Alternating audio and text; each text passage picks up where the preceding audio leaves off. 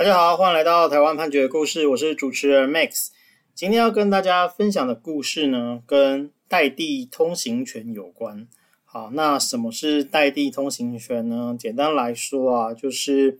如果你的土地啊是一个代地，好，代地呢就是它跟公路没有一个适合的路线可以去经过。好，简单来讲就是你的土地被其他人的土地包围啦。那你没办法直接从你的土地到公路的话，啊，那你这个土地叫代地。那这个代地呢，它就可以去呃通行别人家的地啊，不然的话，你这个地就完全没办法使用了嘛。好，所以这个规定是出现在民法第七百八十七条，它是规定说，土地应与公路无适宜之联络至不能为通常使用时，啊，除因土地所有人之任意行为所生者外。土地所有人得通行周围地以至公路。好，那再来就是说啊，前项情形啊，有通行权人应于通行必要之范围内啊，则其周围地损害最少之处所及方法为之。对于通行地因此所受之损害，并应支付偿金。啊，简单来说呢，就是你虽然是代地，那你也可以通行别人的地啊，可是。你不能够随随便便就说，呃，那我就要开一个很大的马路出去，好，你必须是选择对周围的地损害最少的方法啊来做。那此外呢，如果你通行别人家的地，然后对人家的地造成了损害，哎，必须要支付偿金，大概是这样子的一个权利。那故事的主角阿祥啊，就是说他是在呃高雄某块地哈，是他的这样子。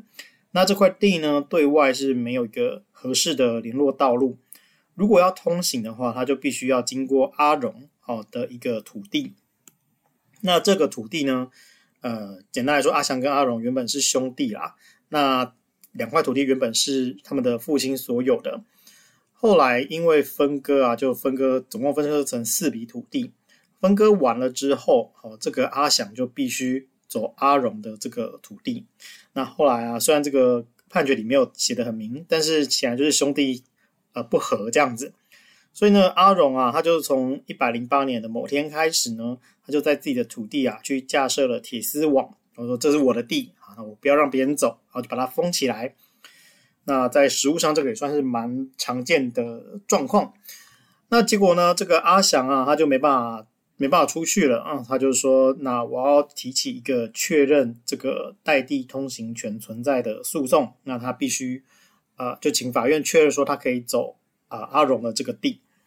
那阿荣就说啊，这个原本双方在七十九年去分割这个共有物的时候，哦，那是阿祥自己主张说要这样分的。那你你既然你自己这样分，你就不可以说你要无偿的通过我的地啊、他认为这个是。阿祥自己的行为所导致的。那再来就是说，呃，依照就是阿荣他自己有提出说，你可以走别人家的路啊，哦，那走走别人家的路，你只需要占用林地啊，比较少就对了。那你为什么一定要走我家的路呢？啊，哦，是这样。那进了法院之后啊，这法院就说，这个我们刚刚提到了这个民法第七百八十七条。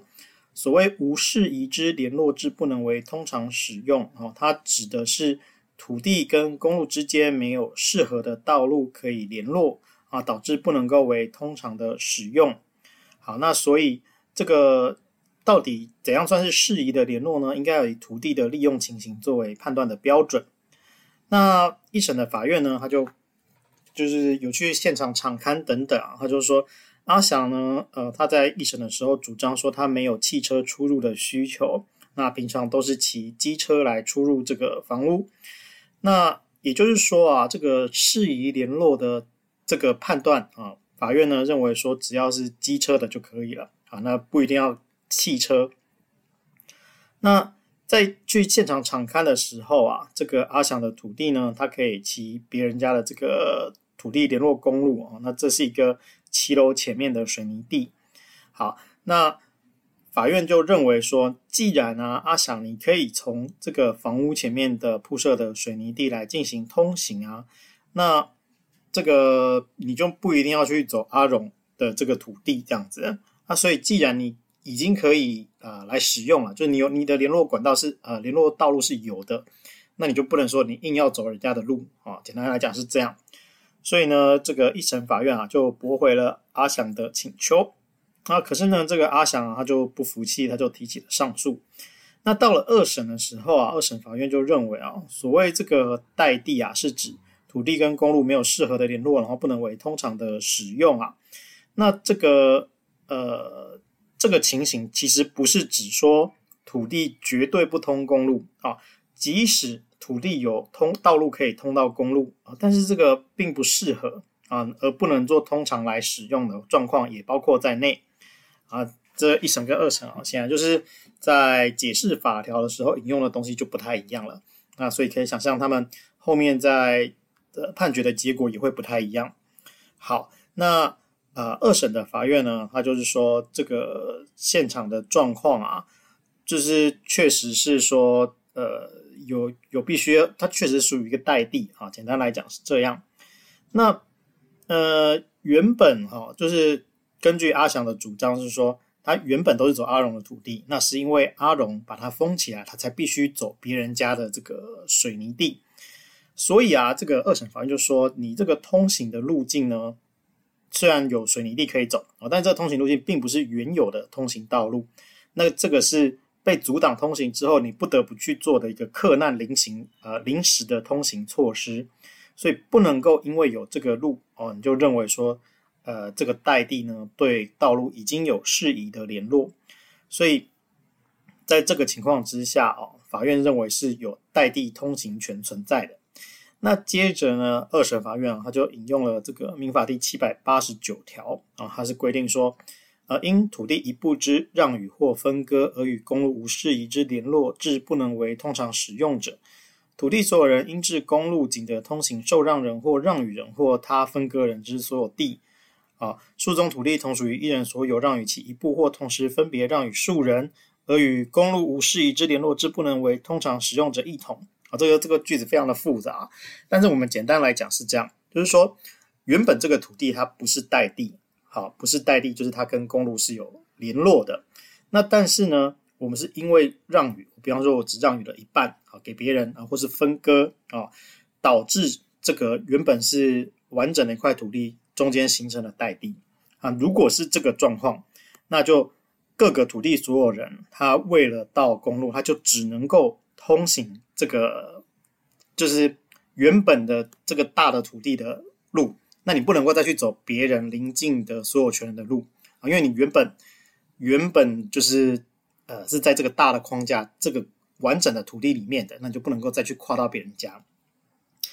所以法律呃法律规定说，就是在这种情况之下，你如果形成了代定，就必须走就是原本这个大的土地的这个路。而且呢，这个七百八十九条第二项规定就是说，前项情形有通行权人是无需支付偿金的。好，所以说我们刚刚讲原本的代地通行权，它这个是因为你侵害了别人的土地啊，就是你走了别人的土地，你使用了别人的土地，所以你要支付偿金。所以在七百八十九条，因为在这个特殊的状况下，有通行权人他是不需要去支付偿金的。所以呢，二审的法院就认为说，这个呃，这个兄弟两个人他们的土地啊，原本都是父亲的土地，那是分割而来的，所以他就会适用到我们刚刚讲到的这个民法第七百八十九条啊，就是阿祥本来就只能走阿荣的土地啦，而且在这个情况之下，阿荣也不能够嗯跟阿祥来请求偿金，所以最后呢。啊，二审的法院就把一审的判决就废弃掉啊，他就认为说啊，应该要阿荣应该要准许阿翔啊，在他的道路上行走，而不可以有妨碍他通行的行为。那我们今天的这个判决呢，是取材自台湾桥头地方法院一百一十年度简上字第一百四十四号民事判决。我们每周一会更新，欢迎大家有件可以回馈给我们，或是可以告诉我们你们想听的主题，让我们一起来听判决里的故事。我们下周再会。